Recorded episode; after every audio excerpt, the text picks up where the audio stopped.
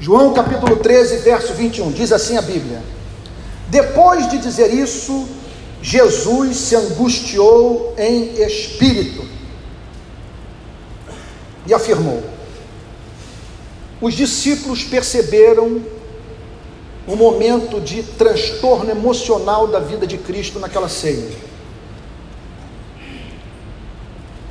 Jesus estava visivelmente emocionado. É interessante que ele deixava transparecer a sua angústia.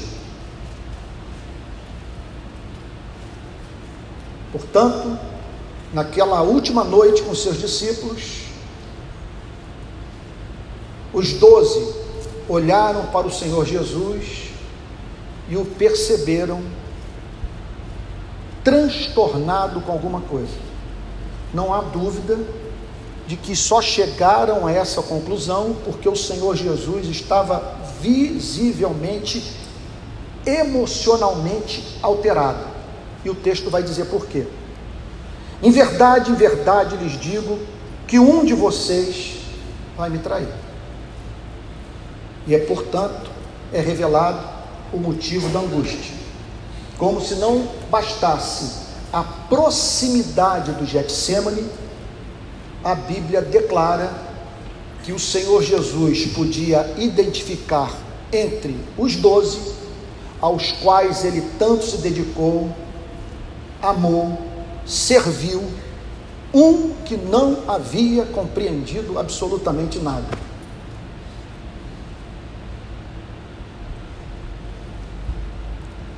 E isso feriu, porque ele amava Judas. Isso feriu, porque o Senhor Jesus podia antever o que aconteceria com a vida de Judas Iscariotes. Pois a quem muito foi dado, muito lhe será cobrado. Uma coisa é você não ter ouvido o Evangelho e rejeitar portanto, por não conhecer o Evangelho, o testemunho do Pai na criação. Você olha para os céus e a terra, e diante desses sinais, como diz o Tim Keller, diante dessas pistas da existência de Deus, você não reconhece o Criador e não ama. Agora, outra coisa, muito mais grave, é você endurecer o seu coração para o testemunho do Filho. Nem todos os seres humanos têm acesso ao testemunho do Filho, todos os seres humanos têm acesso ao testemunho do Pai. Há aqueles que negam o testemunho do Pai, e há aqueles que negam a revelação que o Pai faz de si mesmo, através da criação e através de Jesus Cristo. Esse foi o caso de Judas Iscariotes. Portanto, não podemos jamais ser românticos com relação a uma instituição como essa. Observem que no próprio colégio apostólico é encontrada uma pessoa que não havia entendido nada. E sempre teremos no nosso meio pessoas que vão participar da ceia conosco, vão estudar a Bíblia na nossa companhia, nas classes de escola dominical. Pessoas que vão participar até mesmo de empreendimento missionário, mas cujo coração não foi tocado pela graça de Deus. E esse era o motivo da angústia do Senhor Jesus. E olhou para Judas e se comoveu. Em verdade, verdade lhes digo que um de vocês vai me trair. Faço uma pergunta a vocês: o que significa trair Jesus Cristo hoje?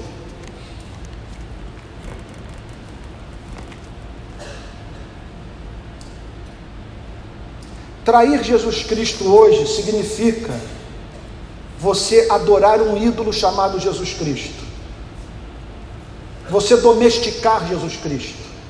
Você esvaziar a palavra Cristo do seu conteúdo neotestamentário e adorar uma divindade criada à sua imagem e semelhança. O que significa trair Cristo? Você não estar disposto a ficar sozinho contra as instituições religiosas e até mesmo contra amigos que lhe são caros, quando a sua consciência exige que você fique do lado de Jesus Cristo e denuncie os pecados da igreja. O que significa trair Jesus Cristo? Significa você tornar o petismo ou o antipetismo, a ideologia de direita ou a ideologia de esquerda, mais importante para você do que o Evangelho de Jesus Cristo. Significa, para a consecução dos seus sonhos, dos seus interesses particulares, Poderíamos incluir, repito, os políticos ideológicos, você botar qualquer causa desse planeta acima da causa do Evangelho. Pergunto a vocês: o Evangelho é mais importante do que a República? Sim ou não? Sim. O Evangelho é mais importante que a democracia? Sim. Porque é o Evangelho que dá sentido à República, é o Evangelho que dá sentido à democracia, é o Evangelho que dá sentido à nossa vida traímos a Jesus. Quando nos apresentamos na sociedade como cristãos, mas não estamos dispostos a pagar o preço do discipulado. Traímos o Senhor Jesus quando não suportamos a coerção social e deixamos de ser cristãos autênticos a fim de não perdermos a popularidade. Judas traiu o Senhor Jesus. Então os discípulos olharam uns para os outros sem saber a quem ele se referia.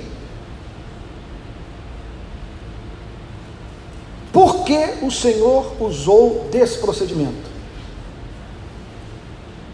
Porque ele não disse quem haveria de ser o traidor. A Bíblia diz que os discípulos olharam uns para os outros sem saber a quem ele se referia. Preste atenção.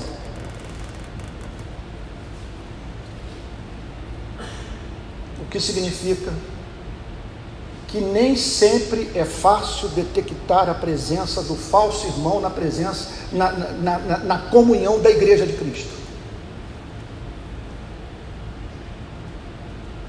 Qual motivo? Eles viram Judas curar pessoas com a oração. Eles viram Judas operar milagre. Eles gostavam de Judas, Judas era simpático a eles. A Bíblia sugere que não havia a mínima desconfiança por parte dos discípulos quanto a esse coração predisponente à traição presente na vida de Judas Iscariotes. E é por isso que as desventuras que nós temos na igreja com pessoas que reputamos como cristãs são as que mais marcam as nossas vidas e olhem, as que mais podem nos levar a não, não nos imaginarmos novamente comunhão com a igreja. Por quê? Porque aqui nós estamos desarmados porque aqui é o ambiente da confiança, da lealdade. E não há coisa pior do que você viver essa experiência vivida pelo Senhor Jesus, sem que os discípulos pudessem entender o que estava para acontecer. Então os discípulos olharam uns para os outros sem saber a quem ele se referia.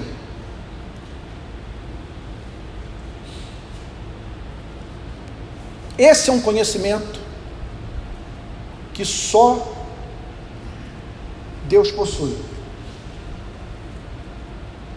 E outra coisa, é melhor nós levarmos rasteiras de irmãos em quem confiamos e que brincaram com a nossa confiança do que cometermos dois pecados Número um, vivermos a desconfiar de todos e não nos relacionarmos de modo significativo com ninguém. E número dois, o pior de todos, nos sentarmos no trono de Deus e fazermos análises intuitivas sobre a condição espiritual do próximo. A Bíblia proíbe essa prática, pois não temos subsídios, não temos autoridade, não temos o direito de nos sentarmos no trono de Deus e dizermos dentro da igreja quem é quem.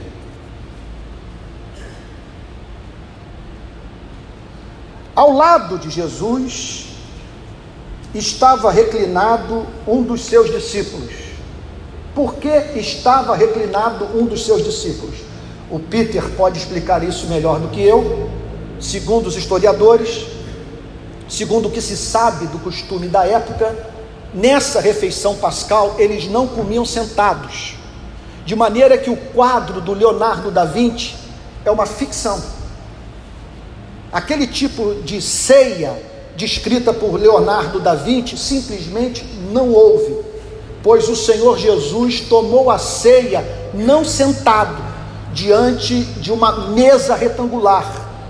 Ele tomou a ceia com seus discípulos deitado, apoiado no seu cotovelo esquerdo, de maneira que tudo leva a crer que ele estava de frente para João e de costas para alguém que nós não sabemos. A disposição da ceia também é algo que, sobre o que, sobre o qual nós só podemos conjecturar.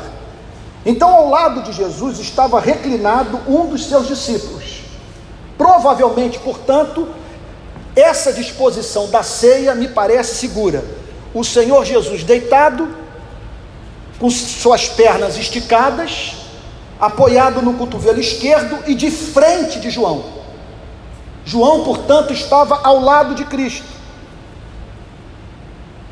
E o texto diz: ao lado de Jesus estava reclinado um dos seus discípulos, aquele a quem ele amava. Extraordinária essa declaração. Por quê? João está falando sobre si mesmo. Não há mínima dúvida que o discípulo a quem o Senhor Jesus amava era João. Creio que nós podemos fazer duas interpretações dessa declaração. Número um, difícil de ser proferida por mim, mas me parece um fato da vida. Todos somos amados, todos somos objetos dessa graça, desse favor imerecido. Mas nem todos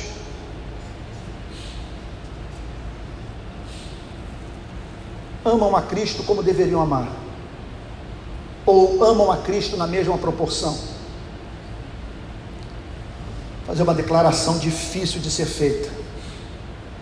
Não há homogeneidade entre nós. E há pessoas entre nós que são mais excelentes do que outras. Pode ser que aquilo que a Bíblia esteja dizendo nessa passagem signifique a percepção dos discípulos de que o Senhor Jesus se alegrava de uma forma toda especial com o tipo de relação com ele mantida por João. Por isso, esse destaque, o discípulo a quem ele amava. Agora, absolutamente certo é o fato que João olhava para si mesmo a partir desse pressuposto.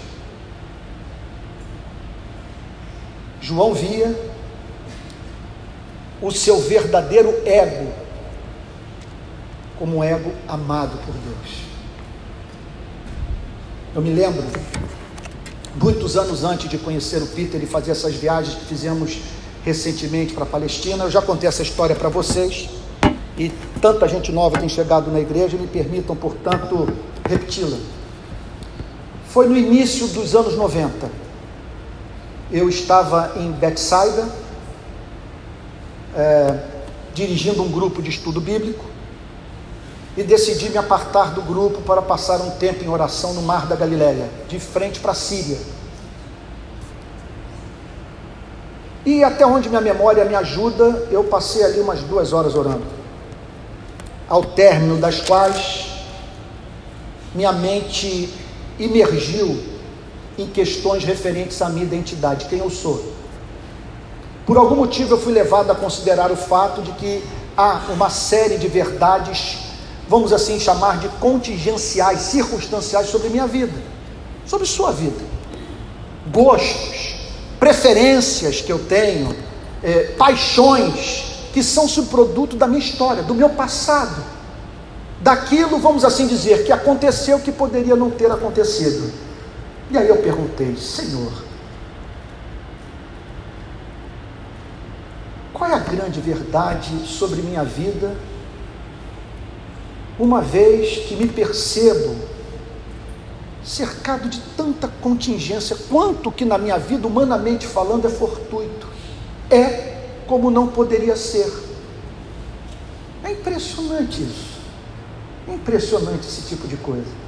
Vocês imaginem só, por exemplo, eu sou filho de um homem que nasceu em Minas Gerais. Meu pai nasceu na cidade de Barbacena. Barbacena fica entre Belo Horizonte e Rio de Janeiro. Meu pai poderia ter ido para Belo Horizonte. Decidiu ir para o Rio de Janeiro e se tornar policial. E num baile, esse é o lado trágico da história da minha vida, da minha família num baile no clube de regatas Flamengo, ele conheceu minha mãe. Meu Deus, ele foi para o Rio, decidiu se tornar policial. Eu fui educado por um policial. Conheceu minha mãe num baile do Flamengo. Meu Deus. Fatos. Sim, fatos reais, mas contingências da vida. Portanto, quem sou eu? Quem é você? Qual verdade sobre sua vida que nós poderíamos chamar de eterna? João nos ensina uma grande lição. O nosso verdadeiro eu é um eu amado. Esse deveria ser o fundamento da sua personalidade o modo de você ver a si mesmo, antes de se definir como médico, como engenheiro, como pastor, como pedreiro, como lanterneiro, como empregada doméstica, como baiano, como mineiro, como brasileiro, como norte-americano, você deve se definir, você deve ver a si mesmo como alguém amado, alguém que é objeto de um amor eterno. Portanto, a Bíblia declara que assim João via a si mesmo. Um dos discípulos de Jesus estava reclinado, ao lado de Jesus, perdão, estava reclinado um dos seus discípulos, aquele a quem ele amava. Simão Pedro fez um sinal a esse, porque estavam todos petrificados.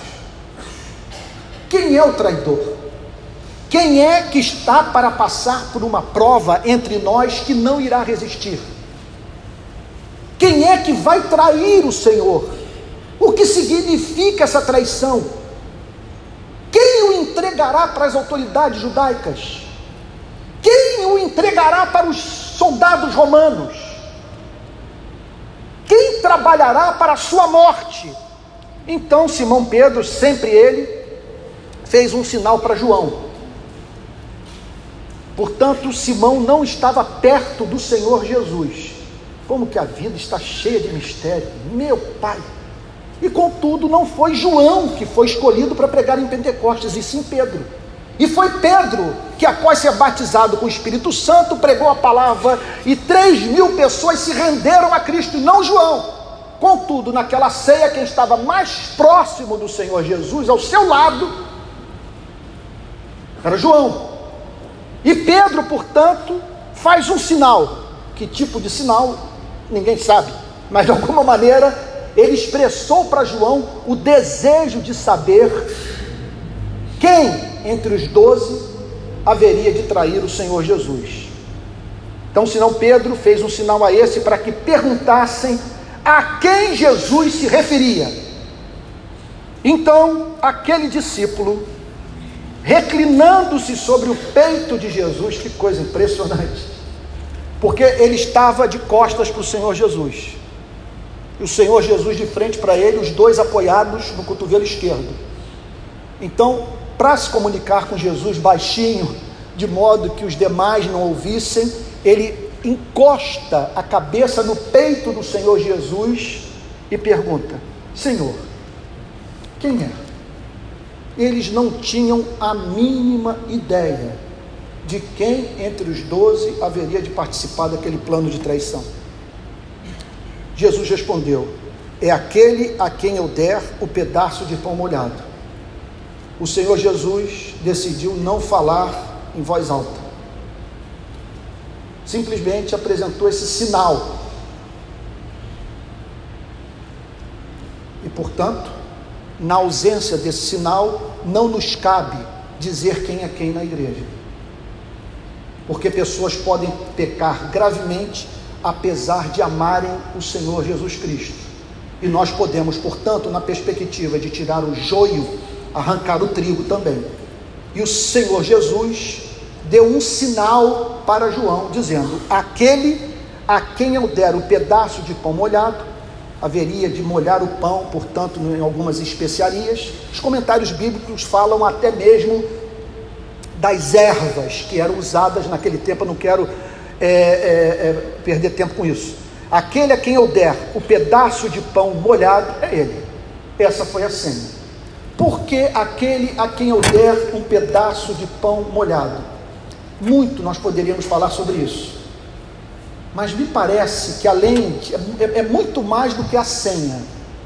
É muito mais do que o sinal para que João soubesse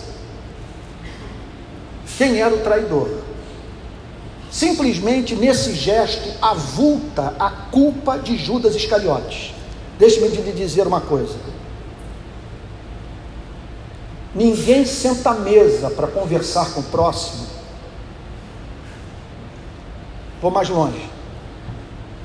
Ninguém leva para a cama um ser humano para fazer sexo com ele.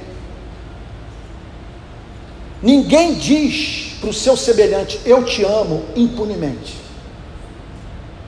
Nós somos responsáveis por quem cativamos. Sentou à mesa com você, lhe deu liberdade para você beijar no rosto. Entenda que a luz do Novo Testamento, a luz de ética que nós encontramos até mesmo entre os pagãos, é hediondo você trair essa pessoa. Simplesmente, Judas traiu aquele com quem ele estava sentado à mesa. Judas traiu aquele que o servia. E eu vou mais longe. De certa forma, os evangélicos estão certos quando dizem que não há pecadinho, não há pecadão. Você ouviram alguém falar sobre isso? Não há pecadinho, não há pecadão. Mas olha, uma heresia pode estar embutida nessa declaração, porque não há mínima dúvida que alguns pecados são mais odiosos a Deus do que outros. Quanto mais excelente uma pessoa é, e quanto mais você é devedor a ela, maior a sua obrigação de tratá-la com amor. Por isso que uma coisa é você pecar contra o estranho, outra coisa é você pecar contra a sua mãe. Judas estava pecando contra um ser doce, amável, que o chamara para ser discípulo e que o servia em bondade e benignidade. Então Jesus pegou um pedaço de pão e tendo molhado, deu a Judas, filho de Simão Iscariotes. Notem, preste atenção. Na ausência de um sinal evidente desse, de que há um hipócrita entre nós, que nos calemos para não pecarmos contra o nosso Deus. O subsídio que temos na hora que nós vamos escolher pessoas para o exercício do ministério sagrado, vamos escolher um governante, por exemplo, alguém que vai assumir a função de presbítero, de diácono, de deputado, de senador, é o fruto do seu comportamento, suas obras, que não nos habilitam a dizer quem é quem, mas pelo menos nos habilitam a dizer quem é digno da confiança ou não. Disso nós não podemos abrir mão. Seria, portanto, suspendermos todos os critérios de, de justiça e de prudência. Contudo, aqui a senha foi dada, o sinal foi emitido, Jesus pegou um pedaço de pão, tendo molhado, deu a Judas, filho de Simão Iscariotes. Por que, que a Bíblia chama-o de Simão Iscariotes? Bom, eu fico pensando o seguinte: meu Deus do céu, o que faz com que um ser humano seja concebido por uma mulher?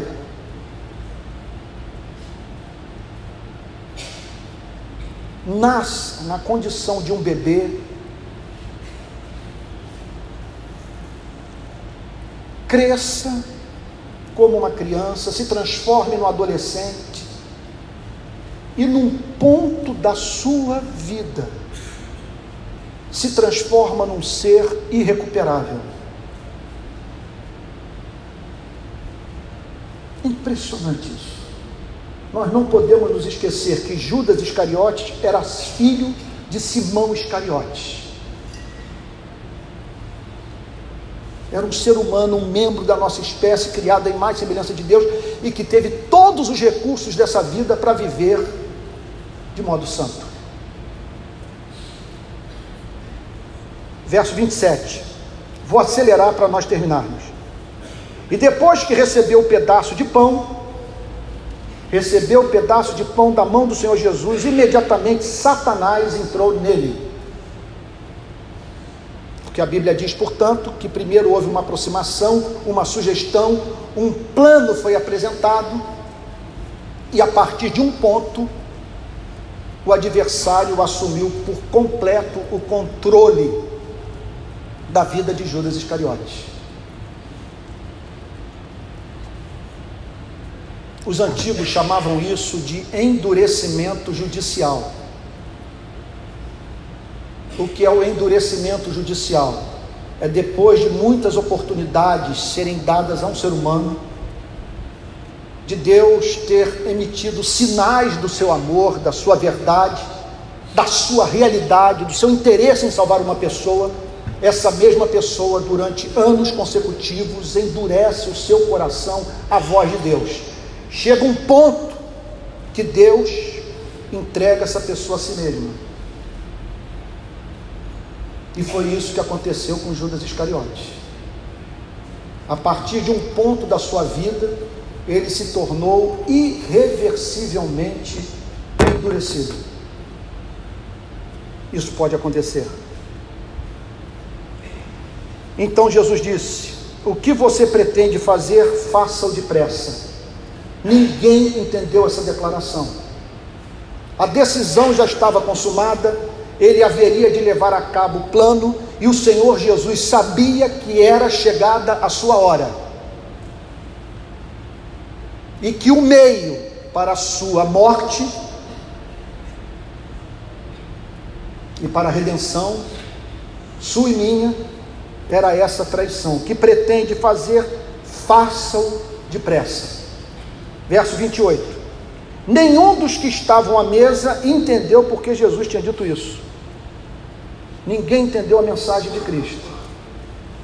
Daí a necessidade de nós sempre pedirmos iluminação espiritual, porque nem sempre a compreensão da verdade é imediata. Olha, eu vou avançar aqui porque eu quero parar no versículo 30 e pelo horário, nós já estamos com horário estourado, não vou ver tudo que poderia ser visto nesse versículo. Vamos avançar para terminar logo. Nenhum dos que estavam à mesa entendeu porque Jesus tinha dito isso. Pois, como Judas era quem trazia a bolsa do dinheiro, alguns pensaram que Jesus tinha dito a ele: compre o que precisamos para a festa, ou então que havia solicitado que desse alguma coisa aos pobres. Preste atenção no que o texto está dizendo. Judas era o tesoureiro do, grupo de apóstolos. Ele que administrava as ofertas recebidas. E essas ofertas eram usadas, eram usadas para a manutenção do Senhor Jesus, para a manutenção dos doze e para a ajuda aos pobres. Por isso que quando eles ouviram o Senhor Jesus dizer para Judas, o que tenho que fazer, faça-o já, eles pensaram em duas coisas, em duas possibilidades. Que o Senhor Jesus estaria lhe dando duas orientações. Número um, comprar material para a ceia, para a Páscoa, para a grande festa do calendário judaico. E outra que me chama muita atenção e que deveria chamar a atenção da nossa igreja e de todas as igrejas desse país. Eles julgaram que o Senhor Jesus havia orientado a Judas a pegar das ofertas ali levantadas e dar esmola para os pobres. Então eu lhes digo, irmãos, não tentemos separar cristianismo da causa do necessitado. Por que, que os doze, Calvino trata dessa questão no seu comentário, por que, que eles foram levados a considerar o fato ou a possibilidade do Senhor Jesus ter orientado Judas a dar dinheiro para os pobres? porque era prática, porque eles entendiam que não dá para ser cristão, seguidor de Jesus de Nazaré e ignorar a causa do necessitado. E se vocês me permitam dizer, muitas vezes, talvez com uma falta de, de amor, com uma falta de equilíbrio, com excesso de paixão, num tom de voz que não deveria ser usado no púlpito, eu estou há 12 anos do púlpito dessa igreja tentando inocular esse vírus, ou essa verdade no nosso DNA. Não há como dissociar o evangelho da causa do necessitado. Aqui está o texto com absoluta clareza dizendo que os doze esperavam que Judas havia sido orientado pelo Senhor Jesus para sair por Jerusalém à noite para ajudar os necessitados. Como que, portanto, nós podemos endurecer o nosso coração para a causa da justiça social? Como nós podemos conviver com a miséria do nosso país de modo indiferente? Vou continuar pregando, amados irmãos. Essa deve ser a preocupação ética número um. Há membros da nossa espécie que se encontram destituídos dos recursos desta vida para viverem com dignidade Perdão, e o texto diz que era da cultura dos doze. Ou seja, algo que eles aprenderam naqueles três anos de convívio, que não dá para ser cristão e deixar de se preocupar com o nu, com o faminto, com o sedento. E assim, e aqui eu termino Tendo recebido o pedaço de pão, Judas logo saiu e era noite. Último contato do Senhor Jesus com Judas, logo depois seria apenas para ele ser traído com um beijo. O Senhor Jesus serve a Judas, Judas se alimenta de Cristo, isso para mim é um mistério da vida. o que aperta o gatilho para matar, só o faz porque foi servido por Deus. Impressionante isso. Ele comunica o pão que dá energia ao homem, que é capaz de usar dessa mesma energia para causar destruição e miséria. Judas foi servido por Cristo, e o texto deixa subentendido que naquela noite escura saiu do cenáculo para procurar o pastor metodista, o pastor batista, os membros do conselho da igreja presbiteriana para tramar a morte de Jesus Cristo. Que assustador. E o texto, de propósito, diz que era noite. Porque ninguém encontra-se em situação espiritual mais dramática do que aquele que recusou o Evangelho, que ouviu a única mensagem que pode trazer esperança ao espírito humano e a rejeitou, e a ignorou, fez pouco caso dela. Esse entra numa horrenda noite espiritual que faz com que ele deixe até mesmo de perceber sua própria existência. Quem é, de onde veio, para onde vai. Hoje eu recebi uma mensagem de WhatsApp com o Márcio mais uma vez me perguntando que nome dar para essa mensagem. As mensagens que vão para o YouTube vêm com título. E eu sugeri um lobo no covil das ovelhas. Foi o que aconteceu com Judas. Um lobo no covil das ovelhas. Todos haviam entendido tudo, com limitação. Mas dentro de mais alguns anos, haveriam de selar com morte o seu compromisso com Cristo.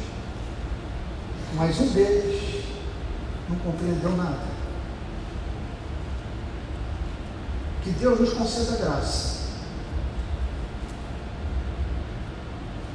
Pode parecer maniqueísta o que eu vou dizer.